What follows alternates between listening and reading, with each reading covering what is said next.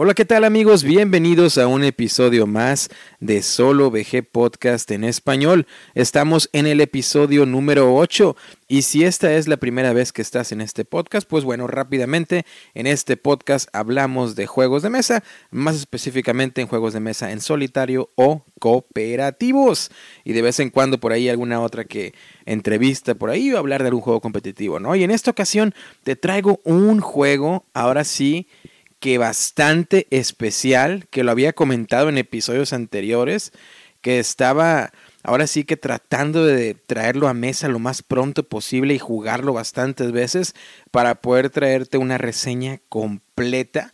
Y pues bueno, ahora sí, de hecho te les estoy dando la primicia porque tenía planeado sacar la reseña primero en inglés para el mismo podcast titulado Solo VG Podcast, ¿no? Que es el que hago, pero en inglés.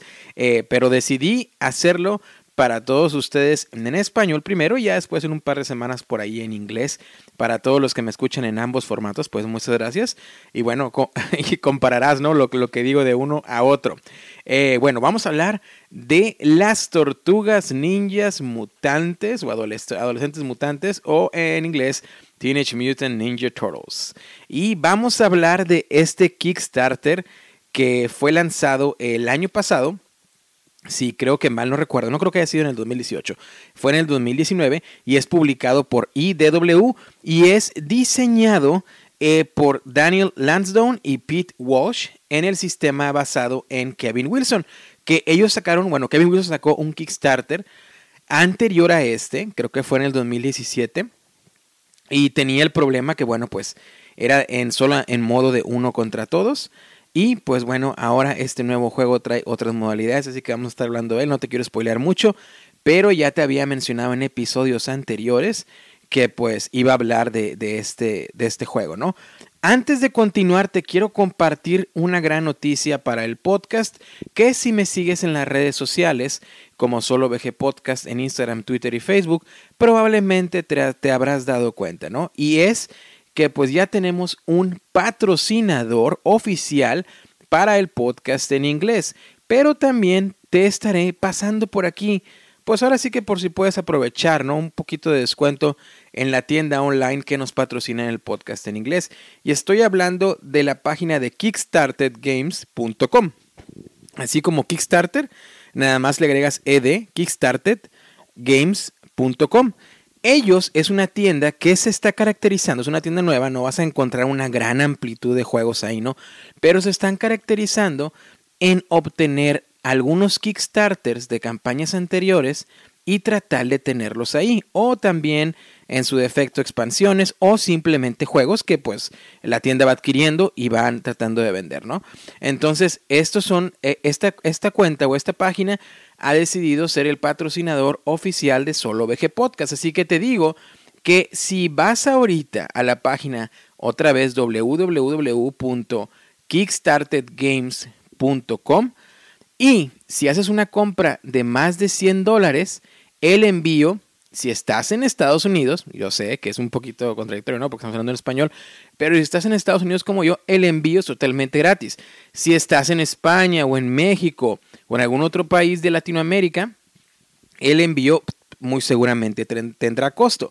Pero para mitigar esto, si pones el código solo BG, así todo pegado, solo BG, tienes el 15% de descuento. Y es una forma en la cual también pues puedes eh, apoyar a este podcast, ¿no? Y otra de las formas que también puedes apoyarnos, pues es eh, escribiendo un comentario en iBox o en su defecto si no escuchas por iTunes porque eso ayuda muchísimo.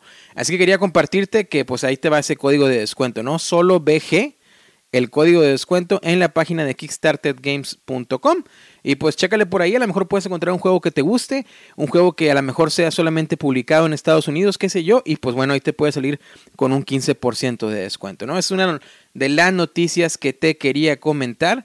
Y pues bueno, voy a estarte pasando el código por algunos episodios más para estarte recordando. Y pues bueno, ahí no a ver qué, a ver qué sucede. Así que, programa número 8. También este, te quiero invitar a que después de que escuches este programa, escuche los anteriores, porque están muy interesantes. A hablar de las tortugas ninja. Hay mucho que platicar. También te contaré lo que he traído a mesa últimamente. Y hay un juego que de hecho disfruté hoy. Disfruté hoy bastante y mejoró mucho con la expansión. Así que sin más, vamos a iniciar. Como siempre, esto es solo VG Podcast en español. Mi nombre es Derek e iniciamos en 3, 2, 1.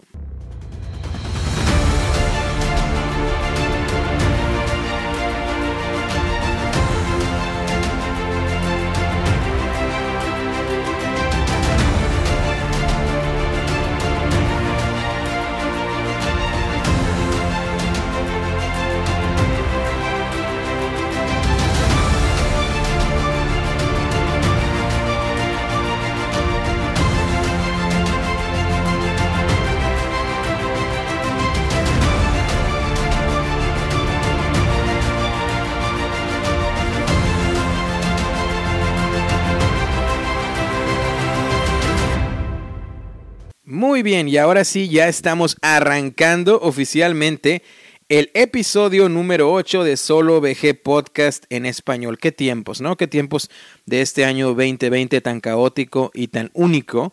Y precisamente en el día que estamos grabando el, bueno, pues ahora sí que el episodio de la noche es en noviembre 4 eh, del 2020, ¿no? De este mítico año. Noviembre 3, perdón, del mítico año 2020. Y es esta noche que yo me encuentro en Estados Unidos, como ya te lo he compartido antes. Y es esta noche de elecciones presidenciales, ¿no? Por acá y pues toda una revoltura con eso. Pero bueno, aún así, eh, fui a votar tempranito. Tempranito fui a poner mi voto como ciudadano. Y de ahí en adelante me dediqué a jugar este, un juego que es bastante larguito. Que ya lo había adquirido hace un par de años y que recientemente sacó una nueva expansión que transforma al juego para que sea en modo completamente cooperativo y pues eso se, traduce ¿no? a totalmente, totalmente eh, que se pueda jugar en solitario. Y me refiero al mítico juego basado en, los video, en la serie de videojuegos Fallout. Fallout, el juego de mesa publicado por Fantasy Flight, del cual salió hace un par de años ya, hace como unos 2-3 años. Le di dos partidas al juego base integrando la expansión, la nueva expansión que se llama Atomic Bonds. Y esta expansión lo que hace pues es como traer una versión 2.0 al juego, ¿no? Sustituir algunos decks de cartas, algunos mazos de cartas que ayudan a que el juego se, se vuelva completamente cooperativo. El juego te viene con algunas cartitas, algunas losetas de misiones y de cómo distribuir o cómo hacer el setup para el tablero principal. Bueno, esta, esta nueva expansión también te incluye eh, unos objetivos nuevos que vuelvo a repetir, son exclusivamente para jugarse en cooperativo, así como también un mazo de cartas que va a ir dictando los turnos de cada enemigo que se encuentre en el tablero. Las acciones que harás con tus héroes de Fallout serán las mismas que harás en el juego base.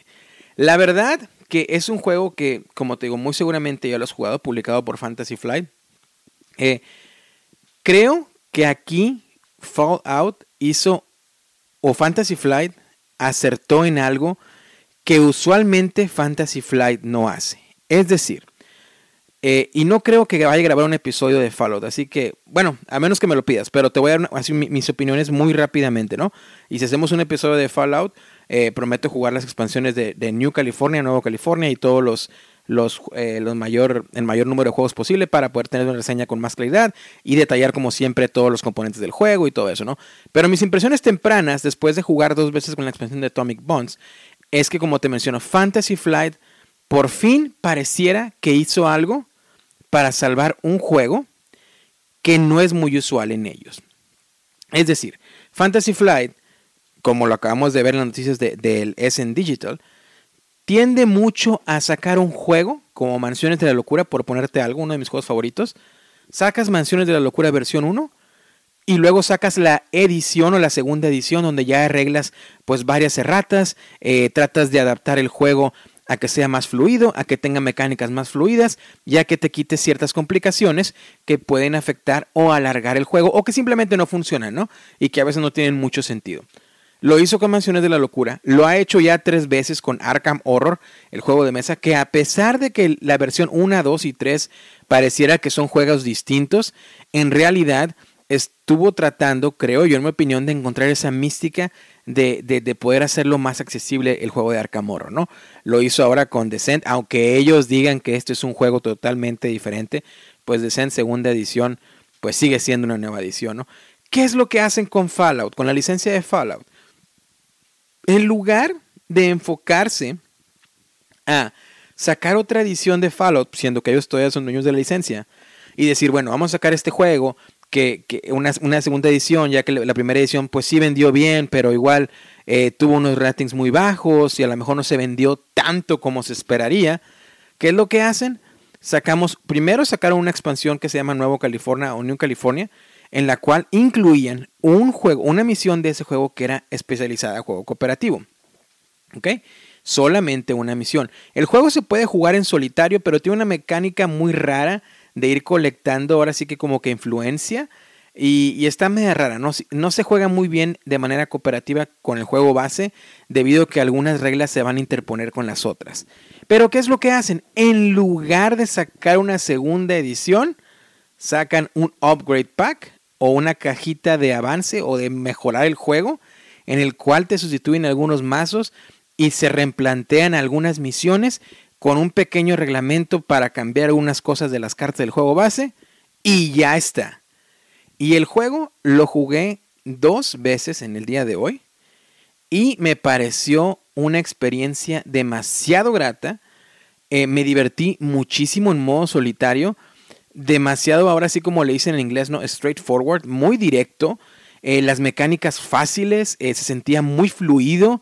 Eh, obviamente tuve que leer un poquito de reglas porque ya hacía tiempo, desde el 2019 que no jugaba, desde marzo de 2019 me salió en la app que no jugaba Fallout. Y, y lo había dejado jugar, la verdad, porque lo jugué en, modo competitivo con, con unos amigos y el juego tardó mucho. Entonces, usualmente cuando tenemos una noche de juegos, tenemos ahora sí que empezamos por ahí a las seis, seis y media de la tarde, acabamos a las 11 de la noche y siempre tratamos de tratar de poner tres juegos en mesa, ¿no? Incluso te, comento así rápidamente, paréntesis, en la mesa principal donde yo, donde tenemos los juegos de mesa, que es el, cuarto de juegos que tengo, ahí siempre ya cuando me toca a mí en, casa, tengo un juego despegado y luego en la sala de, en la mesa del salón o, o de la sala, eh, tengo otro juego desplegado y luego en la cocina tengo otro juego desplegado para así simplemente ir saltando de mesa a mesa, ¿no? Y poder aprovechar eh, eh, el, mayor tiempo que se puede jugar mínimo tres juegos. Cuando lo traje con ese grupo, eh, el juego tardó como dos horas y media, fue muy largo y ya no quedó, quedó como que un mal sabor de boca de no volverlo a traer. Lo jugué solitario, lo disfruté, pero a su vez también un poco tedioso, ¿no? Un poco cansado, un poco fastidiado. Decidí guardarlo en la estantería, no lo había jugado, tampoco es que me urgía deshacerme de él o venderlo. Ahora, mi, mi, esposa me regaló el año pasado, de hecho, la expansión de New California, que no la he probado. Y luego salió este año esta expansión de Atomic Bones, ¿no? Hace un par de meses. Como te digo, regresando al paréntesis, lo jugué, la experiencia muy grata, muy fluido, cambia las reglas un poco. Y la verdad que me quedan muchísimas ganas de seguir jugándolo, como te cuento. Y si así lo deseas y me lo quieres comentar, hacer un episodio acerca del Fallout. Eh, porque creo que no es un juego muy difícil de conseguir, de hecho. Y, y, la verdad que sí. La única cosa que aún le veo es que sí me tardé. Eh, la primera misión me tardé un poco más, yo creo fueron como unas dos horas y media, porque sí estaba checando reglas otra vez y, y cerciorándome que todo funcionara bien, eh, especialmente las reglas básicas del juego, ¿no? Eh, y ya después, cuando lo volví a jugar, acabé la partida, comí algo, luego dije, ¿sabes qué? Voy a regresar a mesa, lo tenía todavía más o menos desplegado. armé otra misión, una misión distinta y pues bueno, lo traje a mesa y la verdad que ya lo disfruté más, fue más fluido, duró un poco menos de una hora 45 y, la verdad que, vuelvo a repetir, por fin, y espero que esta sea la tónica de Fantasy Flight ahora, de que en lugar de que saques otro producto nuevo, que a lo mejor ya quita ese producto, juego, ese producto viejo, perdón, y que a veces nos afecta a nosotros porque a fin de cuentas compramos un producto, un juego que vale de unos 50, 80 o hasta más dólares americanos o euros, para que luego pues simplemente digan, ¿sabes que Este ya no ahora es esta edición. Ojalá que en lugar de que sigan haciendo eso, hagan estos upgrade packs. Y un juego que espero que ojalá lo haga para que lo reviva es el Imperial Assault. No me gustaría ver en un futuro una segunda edición del Imperial Assault, a menos que de alguna manera lo hagan 100% compatible con todo lo que ya está fuera de la primera edición, o que sería en este caso. Pero me gustaría más que sacar algún upgrade pack, es decir, algunos mazos extras o algo así, para que adapten el juego a una edición más moderna, para que el sistema competitivo de Imperial Assault, yo sé que un año muy único y caótico como el 2020 no va a suceder, pero para el futuro, que ojalá vamos a regresar toda normalidad, eh, eh, el juego pueda volver a renacer, ¿no? Algo así como lo que hicieron con X-Wing, que hicieron una segunda edición en la cual acomodaron el sistema de puntaje, el valor de puntaje entre los equipos para las batallas y las naves, para que así no fuera tan desproporcionado como se hizo en la primera edición, ¿no? Pero ojalá que Fantasy Flight siga por esta ruta, más allá de estar sacando segundas ediciones. Es mi, mi pensamiento particular y la verdad que Fallout, te vuelvo a repetir, muy buena experiencia, muy divertido. Juego de miniaturas de estar explorando Ahora sí que no obviamente un calabozo, pero estás explorando territorio, cumpliendo misiones. Luego hay esos llamados quests, ¿no? O, misiones colaterales que tienes que ir completando para eh, tener más beneficios, para agarrar experiencia, para ir a comprar más armas, para de repente tener recompensas, para poder destruir los bichos o los malos o los villanos. Es decir, es un juego que tiene mucho, este, mucho, mucho, eh, ahora sí que qué hacer y se puede ver que está basado completamente en un videojuego. Yo no tengo ninguna experiencia en el videojuego de Fallout, de hecho nunca lo he jugado. Nunca he jugado ningún videojuego de Fallout.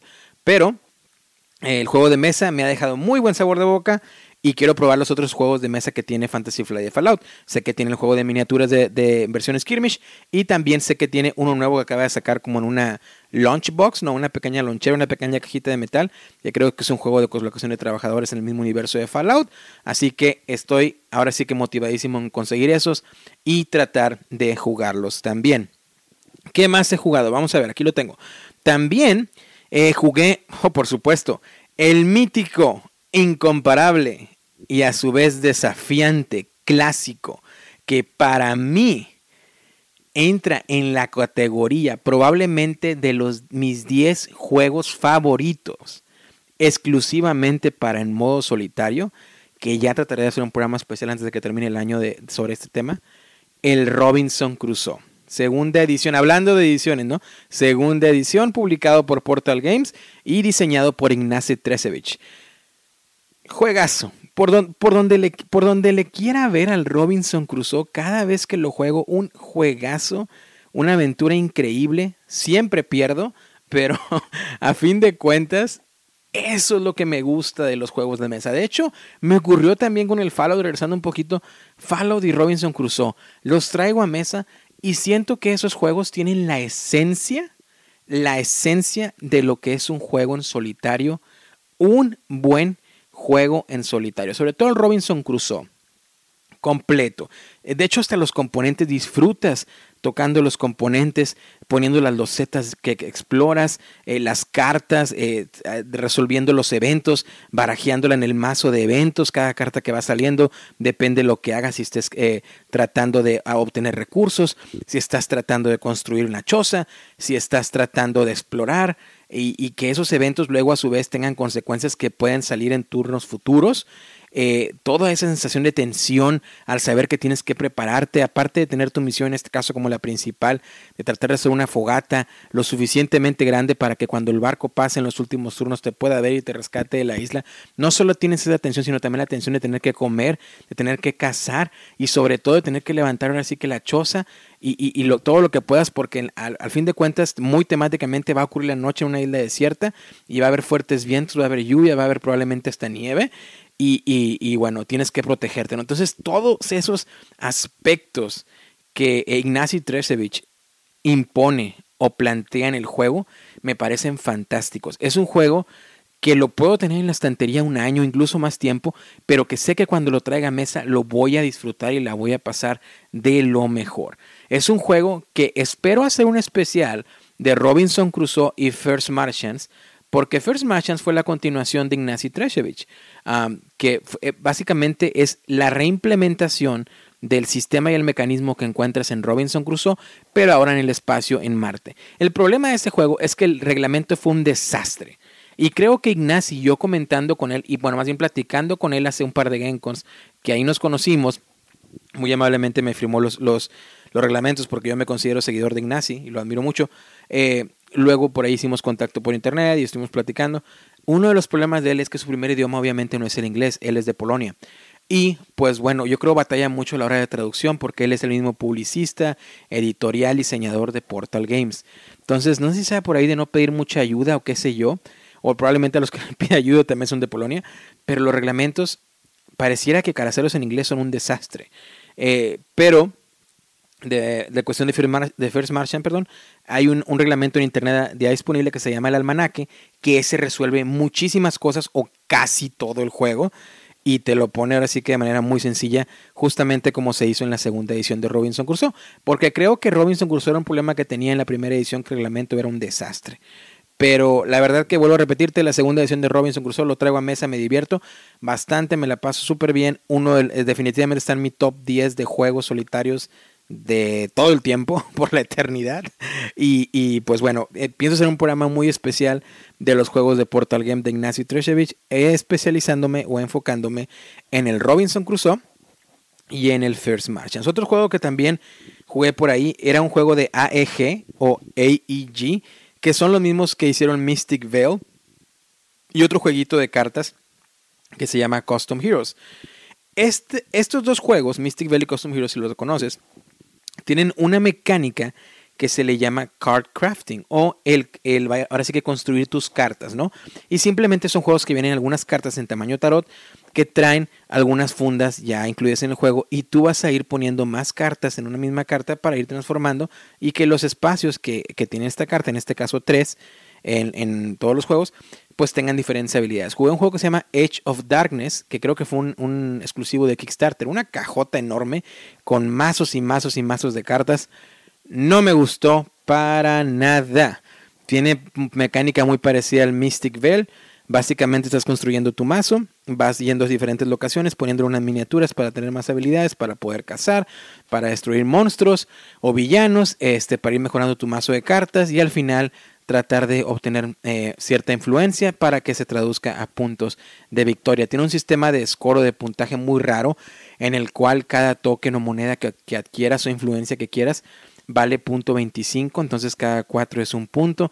Entonces el último, el sistema de, de puntaje va a ser que alguien va a ser, por ejemplo, 55.75, otra persona 53.25 y así, ¿no?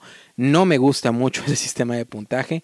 Creo que para ese juego funciona, pero el juego para mí no me gustó y esperaba mucho de ese juego.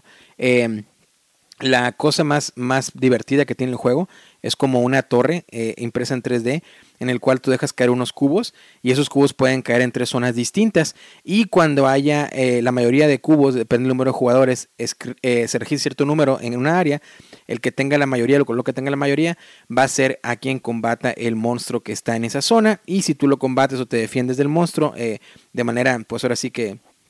que, hayas, que lo hayas logrado, pues obtendrás puntos de victoria. Bueno, punto 25, punto de victoria, más que nada. Entonces, e, e, ese es un sistema medio raro que la verdad, como te digo, Mystic Bay lo disfruté. Custom Heroes es mi favorito de los, de los tres juegos que eh, comparten el mismo, mismo mecanismo. Pero la verdad que estaba esperando mucho más de The Edge of Darkness y creo que es, caro, no creo que, no creo que sea barato conseguirlo en segunda mano porque como te vuelvo a repetir, fue un exclusivo de Kickstarter, creo que mínimo, mínimo lo encuentras en unos 100 dólares americanos por ahí, entonces pues, pues bueno, pues no, no lo recomiendo mucho. Otro juego que me enviaron, que la verdad lo estoy disfrutando bastante, es un nuevo juego de CGE, me lo acaban de enviar CGE, a los cuales mis amigos, si alguien de CGE nos está escuchando que habla español, les agradezco bastante. O de estos de Check Game Edition. Lo mismo dice, lo publicista de Sanctum y también de Adrenaline. Me enviaron una copia de Under Falling Skies para poder hacer review. De hecho, se portaron muy bien porque mandaron dos copias. Una de demo para que pudiera compartir el contenido y otra copia para mí para poder disfrutarla, lo cual les agradezco bastante y pienso hacer un episodio de reseña de este juego. Eh, Under Falling Skies, muy divertido, lo jugué ya unas seis veces, se juega muy rápido y básicamente es como si, como si te dijera que vas a poder traer a mesa los míticos juegos de arcade o de, o de las maquinitas, ¿no? De los viejos tiempos, de la vieja escuela. y básicamente tendrás esta, esta madre, esta nave madre, perdón, que irá soltando pues ovnis o aliens, naves de ovnis o aliens que van a ir descendiendo en tu ciudad y pues tienes que defender la ciudad con las armas y tratar de destruir navecitas, ¿no? Por ahí. Muy divertido, muy, muy, muy divertido. Te puedo spoilear o adelantar eso y le voy a dedicar un episodio muy pronto. Eh, tengo fotos, de hecho, por ahí si las quieres checar en el Instagram, solo VG Podcast. Y, la verdad que estoy bien emocionado eh, porque luego se juega muy rápido, muy divertido y los componentes son muy buenos. Eh, y te quiero hablar de él, te quiero dedicar. De hecho, voy a hacer, te voy a, ahora sí que te lo voy a adelantar, porque otro juego que he estado jugando también es un Kickstarter que me acaba de llegar de Renegade Games, que se llama Warp's Edge, que es un juego completamente solitario. Estos dos juegos son completamente solitarios, se juegan completamente solos, no se puede jugar con nadie más. Así que como los dos comparten la misma temática de nave, se juegan distinto, pero son las mismas temáticas de nave espacial, de destruir aliens y así, y se juegan muy rápido. Y los dos, hasta ahorita tengo impresiones muy positivas porque creo que el Falling Sky lo he jugado como cinco veces ya, el Warp's Edge lo he jugado como unas nueve. Eh, pienso hacer un episodio mezclando los dos, mezclando los dos juegos y hablándote de los dos y, diciéndote las cosas buenas y malas de ambos. Así que probablemente lo haré el siguiente episodio. ¿eh? Me llama mucho la atención hacer ese episodio combinando esos dos fantásticos juegos que son nuevos. Nuevamente uno es de Renegade y otro es de, de CGE o de CGE. Así que pues bueno, te hablaré mucho, mucho de ellos. No te quiero spoilear porque lo quiero dejar para ese episodio, así que muy atento porque ya viene pronto. Otro que jugué también es un juego que me encanta también de colocación de trabajadores, que trae como ocho expansiones en la caja básica y es el Glenmore 2 o el Glenmore 2, ¿no? Eh, este juego que trae diferentes módulos de cómo jugarse, todos con la temática ahora sí que irlandesa o escocesa, así que si alguien me quiere corregir, por favor, hágalo. Y pues básicamente la mayoría de los juegos intentar agarrando personajes de esas tierras que te darán puntos, vas a tener, eh, poder agarrar recursos y poder ir haciendo los zetas en tu pequeño territorio y esos recursos en algún momento venderlos, intercambiarlos, básicamente como las mismas mecánicas o mecánicas muy parecidas que ves en otros juegos de colocación de trabajadores. Pero Glenmore 2 me encanta, se juega muy fluido, se juega muy rápido. Em, creo que es de, es de, mis favoritos también de colocación de trabajadores. ¿eh? No he jugado todos los módulos y creo que la expansión que acaba, que hace poco, hace mucho no estaba en Kickstarter, salía con una expansión para jugarla totalmente en solitario. Glenmore 2 eh, va a estar o debe estar disponible en tiendas muy pronto, porque ya estuvo la primera oleada disponible, que fue como lo pude obtener. Pero sé que esas expansiones que te menciono que estuvieron en Kickstarter, muy seguramente el próximo año estarán en tiendas, así que ya, ya habrá la oportunidad de jugarlo en, modo solitario y de platicarte más sobre eso. Otro juego, fíjate que me, que me encantó que acabo de jugar hace poco. Eh, es un Kickstarter, de hecho, que lo puedes conseguir ahí en la página que ya te mencioné, en kickstartergames.com, que se llama Here to Slay. Sería en, en, español algo así como que aquí para, para destruir, ¿no? Así sería el título, Here to Slay. Y es de los mismos, pues, la misma publicista de Unstable Unicorns o unicornios, yo creo que inestables, ¿no? Eh, si te suena por ahí. Ellos fueron un Kickstarter. Compré este juego, te digo, me lo, pude comprar. De hecho, lo voy, a, a, reconocer. Antes de tenerlos como patrocinadores, compré ese juego. Em, así que no me lo mandaron ellos. Pero este juego es muy llamativo porque tienes cartas de animalitos que van a estar ahora sí que representando ciertos héroes, ¿no? Que el, que el, el, el, guerrero, el, ahora sí que simulando el bárbaro, el mago, el, ranger, ¿no? Este, entonces ah, tendrás todos estos héroes clásicos de ahora sí de la temática de calabozos y dragones. Pero es un juego que tiene una temática muy divertida y ahora sí como decimos por acá, muy padre, en el cual tendrás monstruos, dragones, dinosaurios, hasta unos que parecen Pokémones ahí en medio del, del tablero para todos los jugadores. Y básicamente se trata de tratar, ahora sí que se trata de tratar, disculpa, valga la redundancia, de tratar de tener toda tu fiesta o todo tu equipo de héroes en la mesa o ser el primero en destruir tres monstruos eh, que estén o dragones o lo, como les quieras llamar, que están en medio del tablero en cartas más grandes, ¿no? ¿Y cómo los destruyes? Bueno, en tu turno tienes tres acciones. Una puede ser obtener una carta más para que tu, mano de cartas se siga expandiendo. Otra puede ser jugar un héroe y cuando juegas un héroe por lo regular vas a tirar dados y te va a decir ahí que por ejemplo si tiras si tu resultado es más tiras dos dados, si tu resultado es más de 8, pues bueno, pues este haces esta obtienes este beneficio, ¿no? Y, otra acción que puedes hacer también es intentar destruir a los monstruos. Y los monstruos tienen una mecánica muy padre que te va a requerir que tengas, los monstruos, ciertos monstruos, te van a requerir que tengas ciertos héroes ya en juego como requerimiento principal y luego tirarás estos dos dados. Y si tu número cae arriba del dado, arriba del número, perdón, que necesitas para destruirlos, pues los destruyes y ese mismo monstruo en la parte de abajo de la carta tendrá una habilidad que podrás agregar a tus héroes, ¿no? Y, si, y aparte tendrá otro número que si caes abajo de ese número, pues el monstruo te ataca a ti y sufres una consecuencia. Otra temática que tiene que estar muy divertida es que cuando otros jugadores intenten jugar cartas, tú puedes jugar cartas para intentar desafiarlos o bloquearlos o jugar cartas de modificadores o como pociones, ¿no? Para bajar sus resultados o incrementar los tuyos. Entonces tiene mucha interacción de un jugador con otro. Pareciera, sin yo ser un profesional en Magic, porque apenas lo empecé a jugar hace poco, eh, pareciera que es, una, es como una mecánica parecida, de una manera muy, muy, muy simple, ¿verdad? Pero una mecánica parecida al Magic o la idea de Magic, pero demasiado simple, eh, que, creo que eh, estaría muy bien para, para familias, ¿no?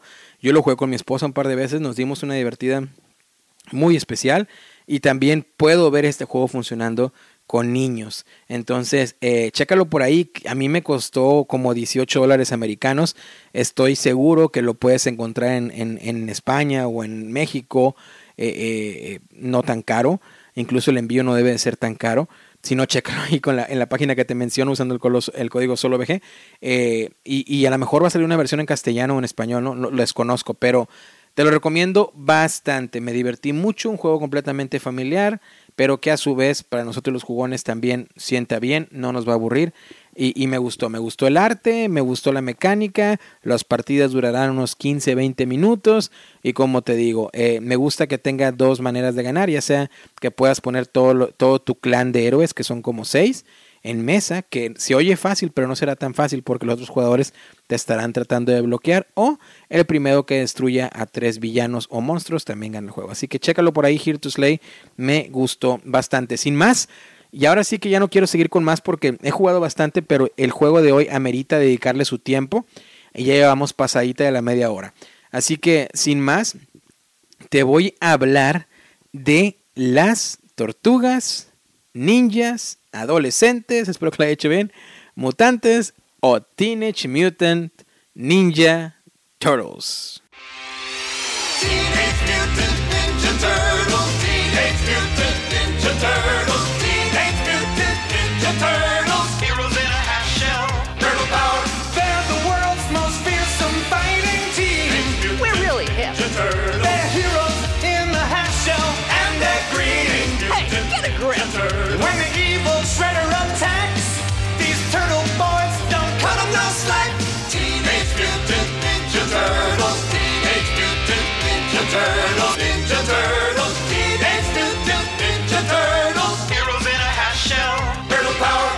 Muy bien, y ahora sí ya estamos listos.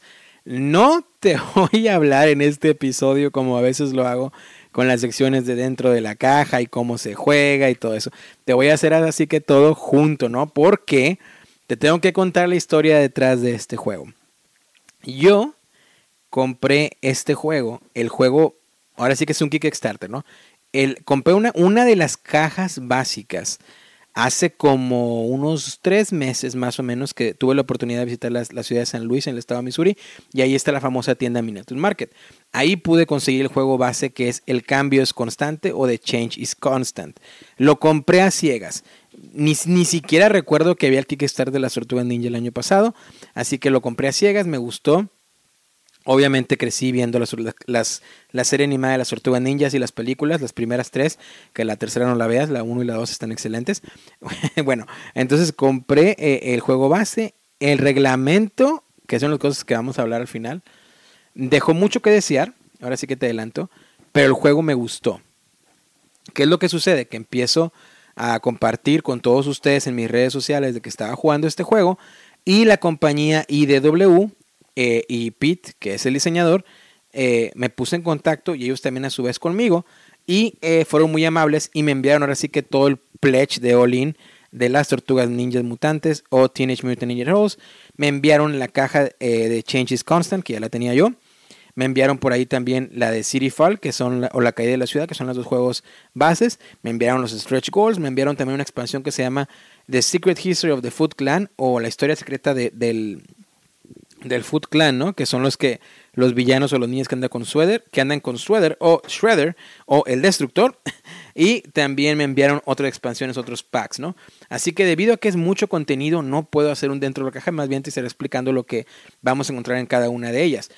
En tiendas muy seguramente lo que podrá ser más accesible es el juego base de The Change is Constant y Teenage Mutant Ninja Turtles City Fog o La Caída de la Ciudad. Estas son las dos principales juegos base. ¿Ok? Ahora bien, ¿qué vamos a encontrar? Son cajas enormes. ¿Qué vamos a encontrar dentro de cada caja? Y te voy a explicar. Change is Constant, por ejemplo, vamos a hablar de ella, ¿no? Que es la primera caja base.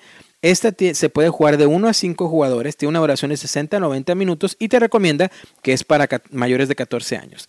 Y aquí vas a poder encontrar aproximadamente 59 miniaturas plásticas, obviamente, el plástico no, trae madera, ¿no?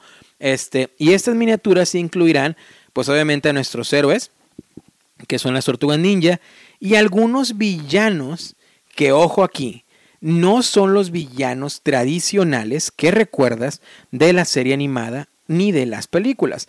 Esto debido a que estos juegos se basan completamente en los cómics que salieron aproximadamente en el 2012-2013, publicados por IDW.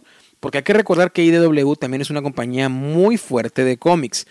Entonces, ellos tienen licencia de las tortugas ninja. Y pues bueno, ellos eh, sacaron estos cómics, los cuales te recomiendo bastante que los leas. Yo los estuve checando ahí por ahí en YouTube de manera gratuita. Eh, y de hecho hay un, canal que los tiene animados en inglés. Y están muy, muy bien. Y nada, ¿no? Los, los estuve checando y la historia me gustó. Y es la, si tú lees los cómics, vas a tener las mismas historias aquí en los juegos bases y en las expansiones, lo cual sí conecta muy bien, ¿no? Tienes a, los héroes de, de, como te digo, la Tortuga Ninja, o tienes a Casey Jones, que es de mis personajes favoritos, a los villanos de los cómics y algunos otros robots y androides que también salen en los cómics que son del el científico Baxter. Y también algunos villanos normales. Y también obtienes a los ninjas, los, míticos ninjas, ¿recuerdas de las películas? Que también están en los cómics, que vienen todos de negros con una bandana roja. Ahí están ellos con, los, con sus espadas, muy padre. Eh, miniaturas muy bonitas que de hecho yo de este juego base del de Changes Constant ya pinté por ahí todas las miniaturas porque pues bueno ya te, ya te platicaré mis, mis impresiones del juego no también encontrarás un montón de losetas con las cuales irás armando los escenarios cartas de cada personaje y tableros de cada personaje. Ahora bien esto es lo que encuentras en la caja básica de The Change is Constant o el cambio es constante.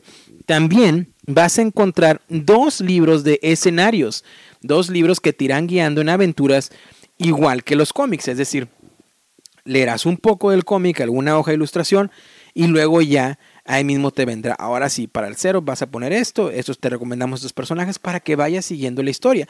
Y si ganas en modo campaña, te irá diciendo, bueno, ahora vete a este escenario y obtienes esta recompensa. Si pierdes, bueno, obtienes esta penalidad y ahora ve hacia el otro escenario. E irán conectándose uno con el otro de manera muy, muy, muy súper temática y muy eh, entrelazada con el cómic para que tú vayas siguiendo la historia. De hecho, si lees el cómic y estás jugando, o sea, vamos a ver, si obtienes el juego y logras leer algunos capítulos del cómics, cuando juegues te vas a emocionar porque está muy bien implementado, ¿no? Y hablaremos de las mecánicas. Ahora bien, ¿qué vas a encontrar en la otra caja base, que es la caída de la ciudad o City Fall?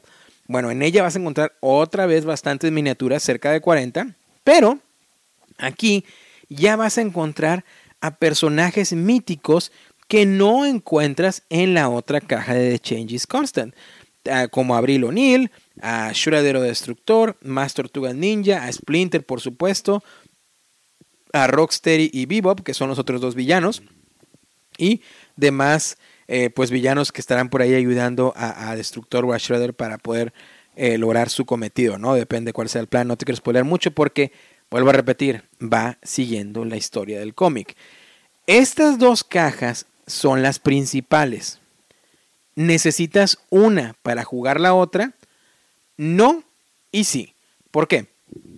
Porque en, un, en una, sobre todo en la, carta, en la caja principal de The Changes Constant, como te dije, te vendrán dos libros de escenario. Pero ¿qué crees? Uno es exclusivamente para esa caja y el otro te dirá que necesitas componentes de la otra caja. Y en la otra caja hace lo mismo para que de tal manera si tú tienes las dos puedas interactuar una con la otra. Y esto es porque IDW ha iniciado su propio sistema que siguen estos juegos para que los puedas combinar. Otro Kickstarter que salió el año pasado, en el cual yo me fui completamente all-in, fue el de Batman, la serie animada, que es mi serie animada favorita de todos los tiempos. Y aparte, porque ya te lo he comentado, yo soy fan a muerte de, Batman, ¿no? Entonces, eh, eh, Batman será totalmente compatible con este. Y creo, creo que hablando con Pete, no me quiso adelantar mucho porque obviamente son cuestiones de, de IDW y, y, de los permisos y esto y el otro. Pero creo, creo, y me voy a atrever a decirlo al cabo que no creo que haya mucho problema en español, que la siguiente licencia que van a lanzar es de Avatar, de Nickelodeon. Que tiene sentido porque de hecho el, dueño de los derechos, por lo menos acá en Estados Unidos, de las tortugas ninja es Nickelodeon también. Entonces, pues por ahí va, a seguir funcionando, ¿no? Eh, tiene las mismas características de 1 a 5 jugadores, la de City Fall o la calle de la ciudad, 60-90 minutos y mayores de 14 años. Luego, ya después de eso, también tenemos la caja de la expansión de The Secret History of the Food Clan. Y esta igual sigue teniendo las mismas categorías, pero aquí ya tienes otras miniaturas, porque lo que ocurre, y te voy a dar una premisa así muy, muy, muy breve, es que en, en esta nueva historia de las tortugas ninja, las tortugas ninja son reencarnación, pues, de unos muchachos, no niños, de, de, de los feudales, de feudales japoneses. Y disculpa mi ignorancia por aquí si me suena algo mal, pero estoy muy, muy, muy... Eh, nada que ver con la historia, ¿no? De, de, japonesa o de samuráis o cosas así, no de ninjas. Así que una disculpa si estoy cometiendo errores. Pero lo que yo recuerdo de los cómics es que ellos son reencarnaciones. Y eh, ellos, estos muchachos son asesinados por Orokusaki, que es el nombre de Shredder o Destructor, ¿no?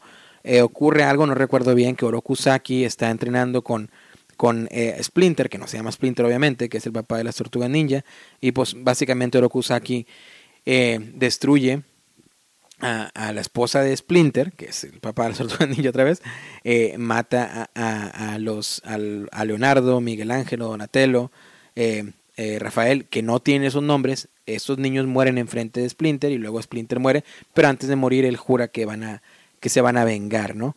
Ya después, eh, por medio de mutación en un laboratorio en la cual Abril O'Neill no es reportera sino científica, eh, ella les pone los nombres a las tortugas y a, Splinter y pues ya después, cuando se va desarrollando la historia, obviamente hay un mutágeno eh, a, a, estas tortugas y pues se forma, ¿no? Igual a Splinter, igual también a otros villanos, un gato por ahí que eh, también es uno de los villanos en el cómic. Muy interesante, así que chécalo como te vuelvo a repetir.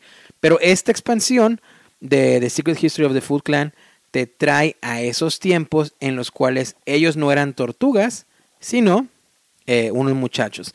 Entonces, eh, está muy, muy padre jugarlo, pero definitivamente, si, si tú no sabes nada del cómic o no tienes nada de sentido con el cómic y simplemente eres como yo, o que yo principalmente recordaba las películas de la serie animada, pues probablemente te quedarás de que, pues, ¿qué es esto? No, no lo reconozco. Pero ya, como te digo, si, si, te, empiezas a, meter un poquito en la historia del cómic de IW, entonces ya te eh, darás cuenta y disfrutarás más el juego. Esta, esta caja de expansión te va a traer más escenarios, otro libro de escenarios por ahí, te va a traer las cartas de los personajes, sus dados, componentes, todo, que ya te explicaré con las mecánicas del juego y hará más sentido. También hay otros packs que por ejemplo uno que se llama la eh, Deviations Pack, o ahora sí como que el, el, pack de las desviaciones, ¿no? Que son una versión de las tortugas ninja, pero, pero ahora sí como que para que los puedas usar como villanos. Y es una expansión que también te viene con otro libro de escenarios pequeño para que tengas más aventuras. Tienes también la, el, el pack de Savage, que es una tortuga un personaje nuevo incluido en este cómic, el cual al principio pues él es, es malo, ya no te quiero spoilear más por en caso que lo leas, pero él también te viene para que puedas jugar con él. También te viene un pack para los villanos para que con ellos puedas jugar en modo de héroe, si así lo deseas. Y también te viene un pack que se llama Stan Sakai, que es con un arte diferente, un arte de las tortugas, pero más eh, ahora sí que tirándole al, al manga, ¿no? Y también vendrás Tendrás todas las miniaturas, los componentes para que puedas jugar con ellos si así lo deseas y tengas un arte distinto. Más aparte los stretch goals, que esos también te venían con más escenarios y otros personajes que ni siquiera conozco. Y eh, por ahí unos, unos diales, ¿no? Para eh, tener por ahí, manejar la, eh, la vida que le queda a cada tortuga y la vida de los enemigos y así.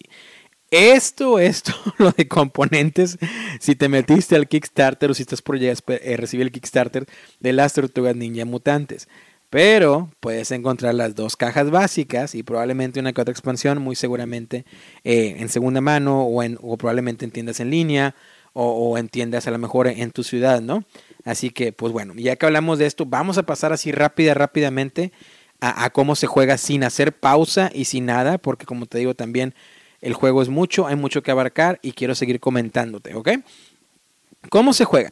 Básicamente, como te lo mencioné, tienes los escenarios de, de, de cada, de cada, pues ahora sí, de cada aventura, ¿no? Empezarás con los escenarios tutoriales, es decir, con el escenario 1, y irás formando eh, con los zetas que te vienen, que son bastante grandecitas, eh, irás, usualmente ocupan dos, irás formando por ahí el escenario y luego irás formando también el terreno, ¿no? Que si es un terreno de, algún edificio, de un tren, si hay vehículos, eh, si hay arbustos, qué sé yo, irás formando todo como te dice el, el escenario y también colocarás en, en, las, en donde se ha indicado los héroes, las miniaturas y los villanos. Lo, que, lo siguiente que vas a hacer es, si lo juegas en modo cooperativo, es hacer un mazo el cual dictará, el orden de activación de cada personaje o villano.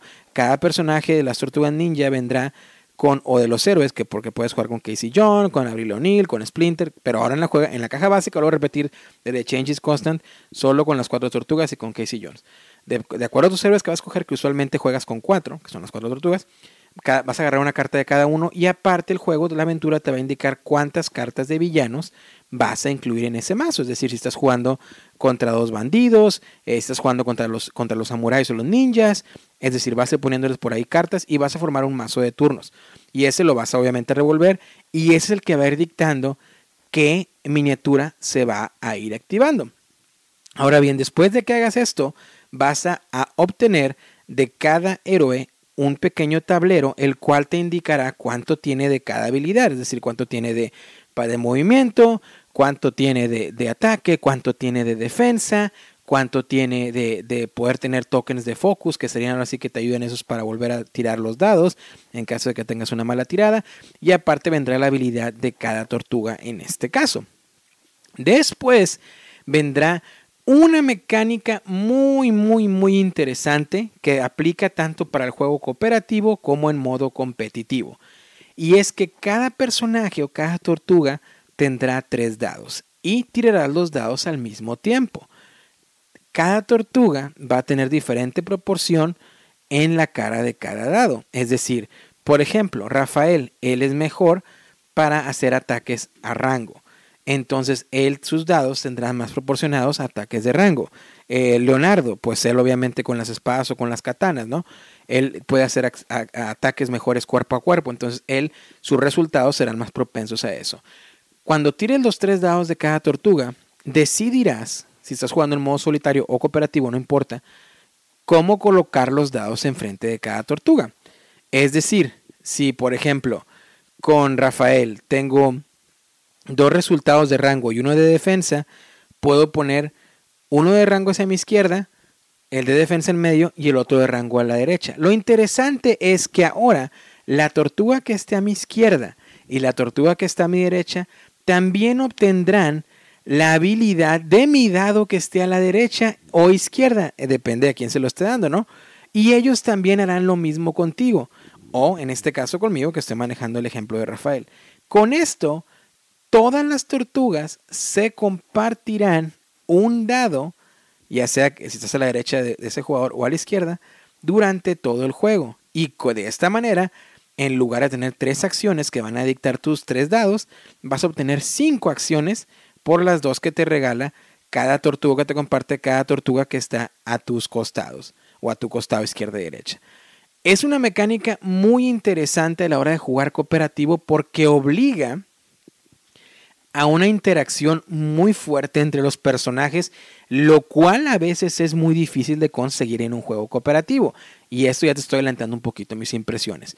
Ya después de que hagas esto en el modo cooperativo, pues ya empezarás o comenzarás a revelar carta por carta del mazo de orden de acciones para ver qué miniatura se activa, si la tuya o uno de los villanos. Y los villanos a su vez tendrán cartas en manera de loseta, los cuales le te irán dictando qué hacen cuando ellos se activan. Es decir, avanzan, por lo regular es de que avanzan hasta dos, tres espacios, te dirán cuánto pueden avanzar de movimiento hacia ti o hacia la tortuga que esté más cercana o más débil. También eso te indican en, cada habilidad de cada villano. Y te dirán cuánto hacen de daño y tú simplemente vas a tirar dados para ver si logras bloquear o no. Eh, después de eso, si una tortuga, por lo, por lo regular lo que he jugado la mayoría de las misiones en modo cooperativo, si una tortuga eh, ahora sí que queda noqueada o queda fuera, es muy difícil que pueda reponerse y si esto ocurre, pues pierdes el juego. Y básicamente así es, pierdas o ganes, vas a seguir avanzando en la historia de encuentros o en la historia del cómic. Obviamente también hay muchas mecánicas como muchos de los juegos skirmish, ¿no?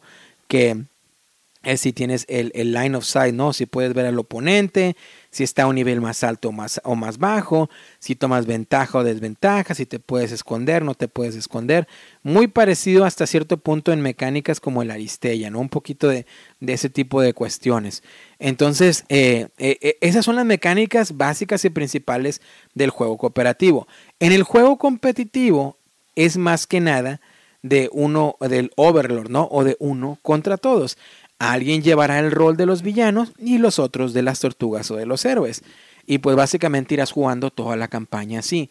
Lo interesante es que, por decirte algo, en este año tan caótico, ¿no? Si logras jugar a un par de juegos en modo Overlord o de, que alguien esté manejando el villano, y luego hay un confinamiento, que ojalá que no, pero sé que en algunas partes está ocurriendo, hay un segundo confinamiento, bueno, tú puedes seguir con la historia de manera cooperativa, simplemente adaptas en qué pasó el escenario anterior y lo adaptas a manera cooperativa. Y básicamente son las únicas diferencias. Cuando juegas en, competitivo, eh, de igual manera hay un, hay, un, hay un orden de mazo que te va a dictar el número, perdón, el orden de acciones, pero el villano también va a tener cartas que él va a poder estar jugando. Como él no comparte dados con nadie más, va a jugar cartas que van a ir activando a los diferentes villanos del tablero y haciendo distintas habilidades para poder tratar de básicamente destruir a las tortugas. Usualmente las misiones son eh, de tratar de destruir a todos los enemigos o destruir al villano principal o de abrir una cierta puerta, de llegar a cierto lugar en, en, la, en, ahora sí que en el cero o en la loseta.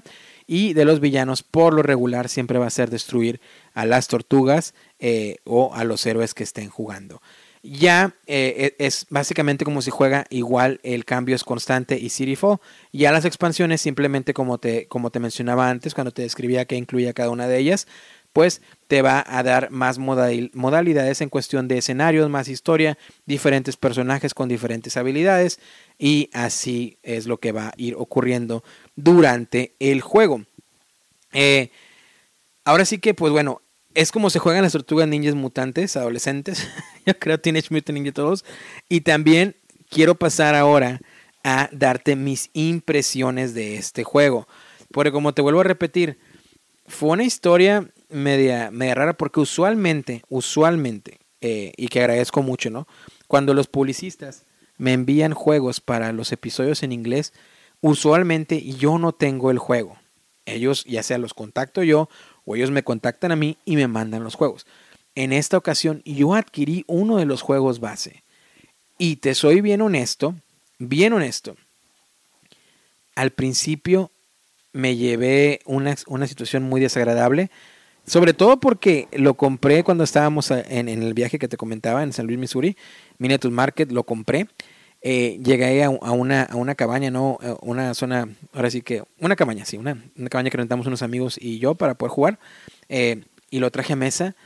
Y el mismo reglamento era tan malo que no pudimos jugarlo o no supimos jugarlo bien.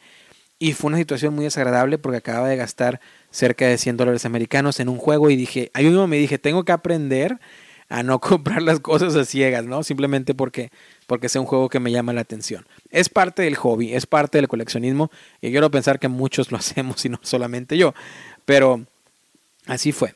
Eh, como te digo, lo traje a casa, dije, vamos a ver, lo voy a leer el reglamento otra vez, voy a ver videos que no hay muchos, eh, porque muchos, incluso backers, no habían recibido su juego. Yo tuve la fortuna de verlo en tienda y ya. Eh, y lo jugué otra vez y seguía sin entender muchas cosas. Ok, tomo un par de imágenes y lo como te conté, IDW me contacta y muy amablemente me envía todo lo demás. Me pongo a jugar el juego nuevamente. Invierto cerca de dos horas, no te miento, eh, tratando de ver cómo se activa cada cosa, muchos errores que hay en, en cartas y así. Y por fin logro aprender algo que es muy básico. El juego es muy básico, no es complicado y tiene mecánicas muy interesantes. El problema son los reglamentos. Y ahora sí brincamos a mi reseña del juego. Vamos a empezar con las cosas negativas del juego o lo que no me gustó. Lo que no me gustó del juego, definitivamente, definitivamente y 100% el reglamento. Y yo pensaba que en las otras, que en las otras cajas básicas el reglamento iba a cambiar. Y pues no, no cambió. Este, y siguió siendo muy, muy, eh, en algunas cosas muy malo, ¿no? Eh, batallé y vaya, manejo el inglés, pero batallé mucho. No sé, no sé si soy yo o qué pasó, pero eh, batallé mucho para encontrar algunas cuestiones, algunas dudas que tenía, ¿no? Em, que de hecho el otro Kickstarter anterior se llamaba Shadows of the Past, para, no, para no seguir cometiendo error, ¿no? Eh, y pues bueno, el reglamento batallé mucho, por fin, por fin pude dar con él, por fin pude aprenderlo bien y ya que lo aprendí bien, mi experiencia fue otra. Ya te haré la, ficha técnica de Game también.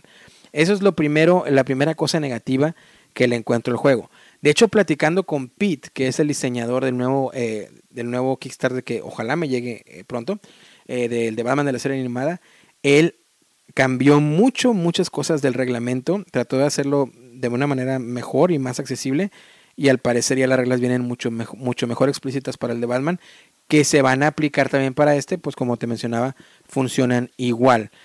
La, la historia muy interesante, y quiero hacer un paréntesis por ahí, ya, ya sé que hago muchos paréntesis, pero es que Pete no era diseñador de juegos.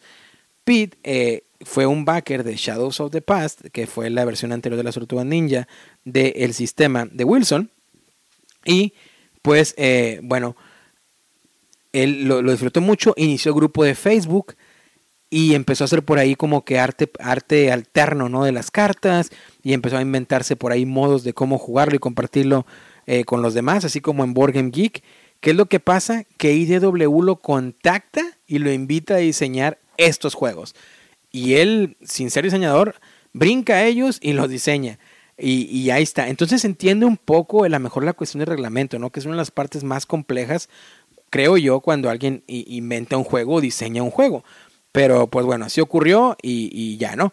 Eh, entonces te quería hacer el paréntesis por ahí. Entonces el reglamento es una de las cosas que principalmente yo le veo en contra a estos juegos. La segunda cosa es que, como te mencionaba, si no tienes las dos cajas, no obtienes, mínimo las dos cajas bases, no obtienes el 100% de jugabilidad que puedes obtener con las dos mezcladas. Es decir, obtienes una, vas a estar solamente enfocado a 12 o 13 misiones y ya está. Y el otro libro de misiones que te vienen ahí, pues, pues muy bien, ¿no? Ahí se queda y ya, es todo. No vas a tener acceso tampoco a otros personajes con los cuales quisieras jugar, principalmente con el villano principal, con Destructor, ¿no? Entonces, o no lo vas a tener a él. Y para mí era algo así como que, o sea, sí, sí, em, obviamente tengo a los héroes, las tortugas, Casey Jones, pero yo recordaba las películas y la serie animada antes de leer el cómic y yo quería jugar contra Destructor. Eh, ¿Qué es lo que ocurre? Obtienes la otra caja y ya tienes a Splinter, a Bill O'Neill, la Destructora, todos estos, ¿no? Entonces, pues esa es otra, otra, otra cuestión que yo le veo mucho en contra, el tener que desembolsar para obtener las dos cajas, para obtener 100% la jugabilidad de los dos libros de escenarios que te vienen en ambas cajas, para que entonces sí la rejugabilidad va a aumentar bastante. Ya las otras expansiones es de plano si eres muy, muy, muy, muy fan del tema y del juego. Que a estas alturas, si vas a comprar las dos, las dos cajas bases, pues a lo mejor vas a encontrar por ahí pues alguna buena ganga, ¿no? Como se diría, alguna buena oferta para que puedas comprar ahora sí que todo el all-in de Kickstarter, ¿no? Y no me sorprendería que cuando saquen el nuevo Kickstarter, que te vuelvo a repetir que se rumoras de Avatar, también pues saquen a la venta eh, pues estas, estas expansiones y estos juegos de tanto de las tortugas ninja como de Batman, la serie animada. Eh, es otra cosa que le veo en contra. De ahí en fuera, bueno, también te quiero mencionar las erratas que traen por algunas de las cartas, que es más que nada, eh, yo creo que se lo podría llamar tipografía, ¿no? O, eh, que algunas cosas no vienen bien escritas en el inglés. Entonces, en cuestión de puntos y comas, entonces estás ahí como que, a ver, ¿es esto y luego esto? ¿O aplica las dos? Ese tipo de cuestiones que te vuelvo a repetir, me tardé como dos horas entre reglamento, la BGG, eh, viendo algunos pocos videos que hay para poder, incluso platicando con Pete de que, oye, le estaba jugando yo y le mandé un mensaje, oye Pete, eh, eh, ¿cómo, qué pasa si esto, qué pasa si lo otro? Y él me explicaba, y era un poco difícil porque él está en Australia, entonces la diferencia horaria pues sí era bastante significativa, ¿no? Pero al final, ya después de que pude manejarlo bien y que pude obtener mis respuestas, ya la cosa cambió. Esas son las cuestiones negativas que le encuentro al juego. Ahora bien, antes de brincar a lo positivo, déjame te paso la ficha técnica de la BGG. Eh, estoy hablando de The Change is Constant, pero que aplica para todo en, el juego de las tortugas ninja. Eh, y esto es de que en la BGG tiene eh, una puntuación de 8, escuchaste bien, 8.6. Tiene 141 ratings. tiene su puesto en, la Board Game Geek es del 5030. Ya como te repetí, de 1 a 5 jugadores, 45 a 150 minutos. Estoy de acuerdo con eso. De 14 años o más, aunque la comunidad y yo también recomiendo que se puede jugar de 12 años o incluso hasta 10 por ahí. Y tiene una complejidad de 2.86 a 5 y es eh, los diseñadores que mencioné, publicado por IDW. Es un juego completamente Ameritrash o de eh, de, ¿cómo se le llama? El dice chuckle, ¿no? De tirar dados y a ver qué sucede y aventura y a la suerte que la pueden mitigar un poco, pero eh, básicamente esa es la mecánica. Cosas positivas, vamos a empezar. Los componentes, los componentes son fantásticos. Las miniaturas son fantásticas, de excelente calidad. Eh, yo, como te digo, pinté eh, me propuse pintar en dos semanas 59 miniaturas y lo logré, que es de la, caja básica. Me estaba pintando como que 4 o 5 por noche. No jugué mucho esas dos, esas dos semanas, más que estaba pintando y, poniendo un poquito de música ahí detrás y bien emocionado porque quería jugar el juego con todas las miniaturas pintadas por lo menos de la caja básica. Los dados excelente calidad, muy bien, los he jugado bastante, los juegos hasta ahorita no he tenido ningún problema dañado. Em, eh, de hecho, sí, la única mi recomendación que traigo y que, no, que es como que no me gustó, es algo personal, es que si no obtienes los, los diales eh, especiales de los stretch goals, pues vas a jugar con pedazos de, de pizza, ¿no? Unos peditos, unos tokens que simulan pizza, que son los que van a ir marcando cuánta salud tienes o cuánto daño le haces a un enemigo. Pero si obtienes esos diales, pues es más fácil, simplemente los vas girando y te va diciendo y es menos, pues menos desorden, ¿no? En el tablero. Los componentes fantásticos. El tema, el tema es otra cosa muy positiva. Las tortugas ninja, Teenage Mutant Ninja todos por favor. El tema está ahí, fantástico. Eh, eh, eh, es justo, justo lo que, lo que se esperaría de un juego con este tema. leyendo, obviamente tengo que, tengo que enfocar y, y replantear mucho esto. De, de, tratar de echarle un vistazo, aunque sea una pasadita al cómic, para que incluso te puedas meter más. La inmersión es otro punto positivo. Tiene una inmersión muy, muy, muy buena, sobre todo si sabes qué está pasando. Vuelvo a repetir con el cómic, estoy seguro que lo puedes encontrar en formato PDF o por YouTube, porque los cómics no son nuevos, por ahí salieron en 2012-2013. Eh, eh, eh, las maneras en las que se juega, se juega muy bien en modo de uno contra todos o, en modo cooperativo o en solitario. Se juega muy bien. Eh, me, llevo situaciones y experiencias muy positivas tanto en solitario como en cooperativo. Con los amigos que he jugado a todos les ha encantado. Otro punto positivo, aparte de que se juega muy bien en todos los modos y cooperativo y solitario, otro punto muy positivo que tiene es la mecánica de compartir los dados esa mecánica empuja, incluso lo pone a que sea necesario que haya una interacción de los jugadores y aquí agrego otro punto muy positivo al juego, quita, elimina casi casi al 100 la situación de un jugador alfa. ¿Por qué? Porque por más que el jugador alfa diga, oye, pon este dado aquí para que yo agarre esto o para que haga lo otro, probablemente no va a poder porque tu tortuga o tu héroe necesita o tus héroes van a necesitar también a lo mejor esa misma situación. Va a forzar mucho al diálogo, que no va a ser tan alargado y de una manera divertida, pero a su vez no va a poder ser que una persona tome las decisiones del grupo como usualmente puede ocurrir en un juego cooperativo, lo cual es muy, muy bueno. Lo jugué varias veces, mínimo cinco veces con, con, distintas, con distintas personas, con, incluso con tres grupos de juegos distintos. Y la verdad que nunca, y de hecho uno de los grupos son así como que trato de no jugar mucho cooperativos, porque por ahí ando un jugador alfa, no, no lo dejé, no pudo. Hasta él se sentía, yo creo, hasta un poco frustrado porque no podía ser ese jugador alfa, porque había había más tensión en el juego y más decisiones y no solamente lo que esa persona quería hacer, sino más bien lo que cada héroe necesitaba en los dados. También algo que no, mencioné en los componentes son tarjetas de habilidad que las tortugas pueden ir jugando durante cada batalla o los héroes en este efecto si juegas con Casey Jones, eh, que puedes ir jugando en cada batalla.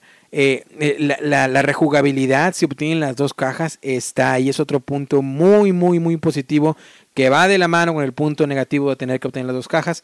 Pero es un tema que yo creo que atrae mucho.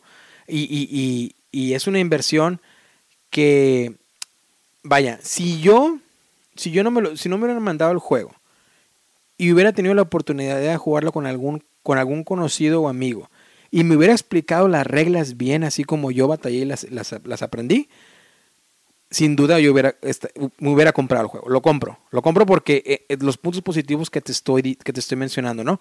Es un juego muy divertido que si te gustan las tienes buenos recuerdos de las tortugas ninja o te gustan o, o más o incluso mejor, estás leyendo el cómic lo has leído, es un juego que te digo, te la vas a pasar de lo mejor.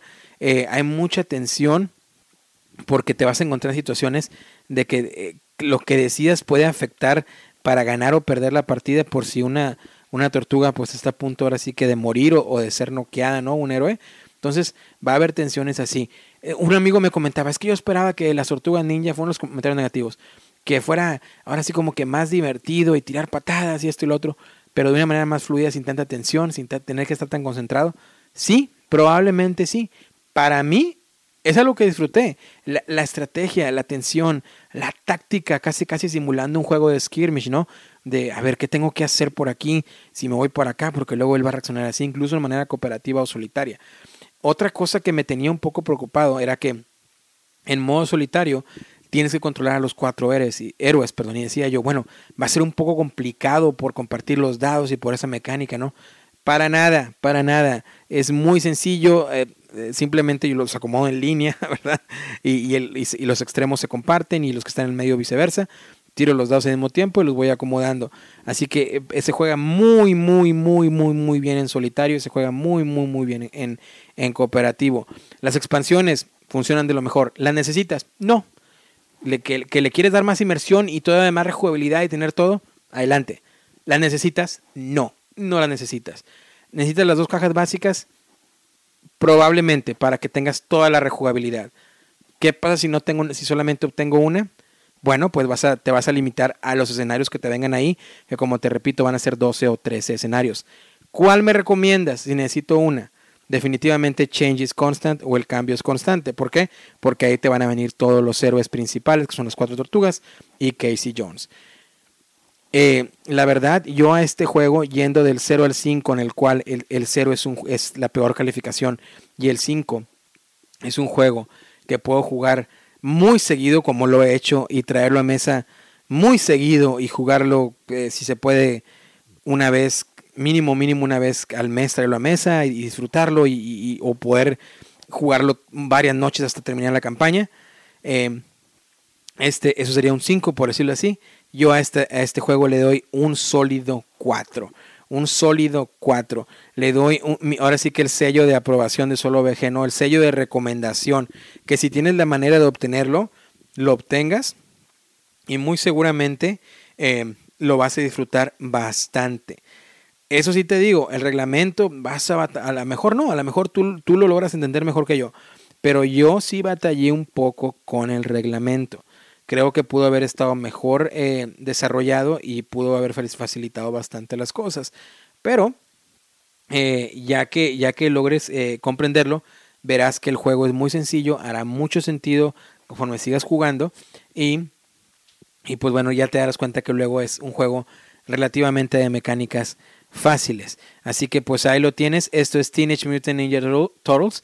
Todo, todo, todo el all-in, eh, pero hablando más principalmente de las dos cajas básicas del cambio es constante y la caída de la ciudad, de Change is Constant o City Fall. Espero que este episodio te haya gustado, espero que este episodio te haya divertido un poco, tanto como a mí me ha divertido traer este juego a mesa y hablarte sobre él. Eh, como te digo, tengo por ahí unas imágenes que compartí en las redes sociales ya hace un tiempo. Voy a volver a jugarlo esta semana, así que volveré, volveré a subir eh, fotografías del juego. Quiero terminar de pintar todo porque la verdad es un juego que me gusta, es un juego que se va a caer en mi colección y, estoy esperando el de Batman para poder mezclarlos también y a ver cómo funciona. Por ahí puedo hacer unas batallas entre que sean eh, Destructor y, o Shredder y, el Guasón o The Joker. Eh, contra Batman y las tortugas, a ver cómo funciona, ¿no? a ver qué, qué tal pasa, a ver si hay algo épico por ahí. Y también te lo compartiré de manera muy, muy, muy segura y muy divertida como, como intento hacerlo, ¿no? A, como hasta ahora. También ah, no quiero dejar de, de, enviar por ahí saludos, eh, por ahí en especial a Carlos Cuevas que comentaba en el episodio que, en el que entrevistamos a Luis Flay del Planeta de Juegos, decía, Luis Flay se mete con Chechu por tener memoria selectiva, pero dice que el 11M, que obviamente fue la, lamentable tragedia en España, fue sábado y pocos meses después. Fue martes como el resto del mundo y tres años después. de, eso se refiere a tres años después del 11 de septiembre. Independientemente de eso, excelente programa. Es un placer escucharte y enhorabuena. Carlos Cuevas, eh, creo que tú conoces a Luis mucho mejor que yo, así que pues bueno, ahí está el comentario, ¿no? Y muchas gracias por comentar. Y, y, y esta es tu, esta es tu casa, solo VG Podcast, así que pues bueno, gracias por, por comentar, ¿no? También nos decía eh, que ya ha comentado en varios episodios y la verdad te envío un muy fuerte abrazo, Tommy Yarensi, ojalá así se pronuncie, Tommy Yarensi 3, porque sigues comentando, sigues estando ahí, así que muchas gracias por estar ahí y, y nada, ¿no? Así que dice ella, porque hablamos de Tierra y Libertad el juego pasado, el, perdón, el episodio pasado hablamos de Tierra y Libertad. Eh, decía por ahí, aún no he jugado Tierra y Libertad, pero coincido contigo que es un juego al que se le nota que le han puesto cariño y hace muchas cosas, pero que en temas de producción flojea. En el Kickstarter fueron informando de los problemas que tuvieron de producción. Hay que reconocerles el mérito de no producir en China, porque de hecho yo comentaba que ese juego se, eh, se produció o se produjo principalmente en México. Eh, espero que este proyecto les haya servido para ganar experiencia para futuros proyectos. Derek, tú que eres de más temáticos, ¿qué opinas de The Dice Throne? Eh, me entra por los ojos esa producción, pero el Dungeon Crawler que van a sacar me llama mucho la atención, aunque me parece algo caro. Saludos desde Madrid. Saludos hasta Madrid. Eh, mis amigos de Madrid y de, Barcelona y de toda España, un fuerte abrazo por allá. Eh, fíjate que el Dice Throne, ahora sí que ahorita te mentiría si te hago un, un comentario sobre, sobre él, pero te prometo, te prometo jugarlo, te prometo checarlo y definitivamente en el próximo episodio te comentaré algo de Dice Throne, de lo, de lo poquito o mucho que haya jugado, y ya te diré pues mis opiniones, ¿no? Si, si, si, eh, eh, pues ahora sí que sí, sí, vale la pena. Fíjate que es otro juego que yo también he tenido en la mira. De hecho, aquí hay unas tiendas en Estados Unidos que se llaman Barnes and Nobles, que son librerías más que nada y tiendas de discos, pero también tienen juegos de mesa. Y he pasado por ahí muy seguido, eh, porque queda una muy cerca de aquí de casa, y, y siempre lo tienen ahí, tienen ahí el Dice Throne.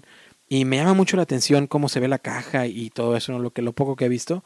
Y, y la verdad que sí, ¿eh? lo, necesito adquirir una copia para jugarlo y, ya te compartiré mis impresiones del juego. Pero mientras tanto, pues muchas gracias por comentar y pues por estar ahí. También te quiero recordar que puedes dejar cualquier comentario en los hilos correspondientes de iBox de cada episodio, en iTunes, en, también en los enlaces que hay por ahí.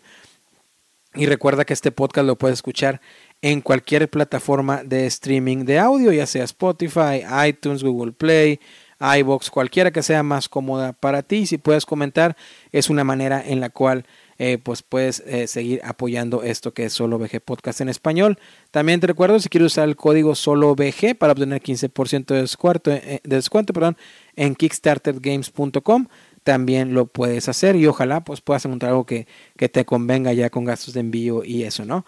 Y sin más por el momento, pues también agradecerte la presencia en este, aunque sea auditiva, ¿no? en este eh, podcast y en este episodio. Muchas gracias. Puedes ponerte en contacto conmigo eh, en mis redes sociales como Solo VG Podcast, Facebook, Twitter e Instagram.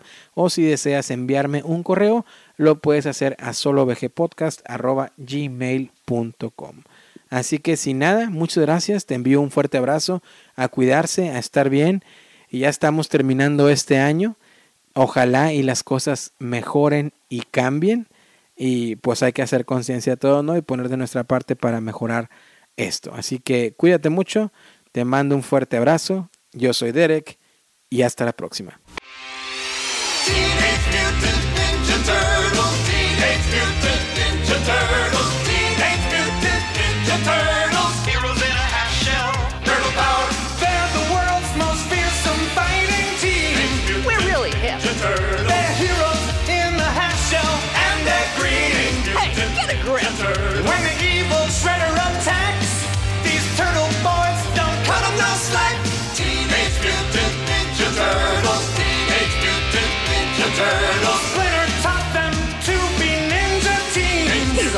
Michael Leonardo leads Donatello does machine.